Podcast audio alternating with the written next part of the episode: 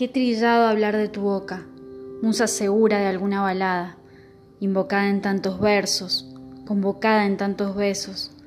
Qué cliché hablar de tus labios espesos, del calor que emanan, desde los bordes amarronados hasta el centro, una erupción de palabras que deja lluvia de cenizas atrapadas en los surcos de la piel. Parece seca tu rosa bermeja y a veces al mirarme siento que mis ojos la riegan. Si probara de tu carne de pétalos, escondida en libros viejos, si pudiera sembrar y lamer con mi saliva tus grietas, ¿se apagaría este fuego o arderían más poemas?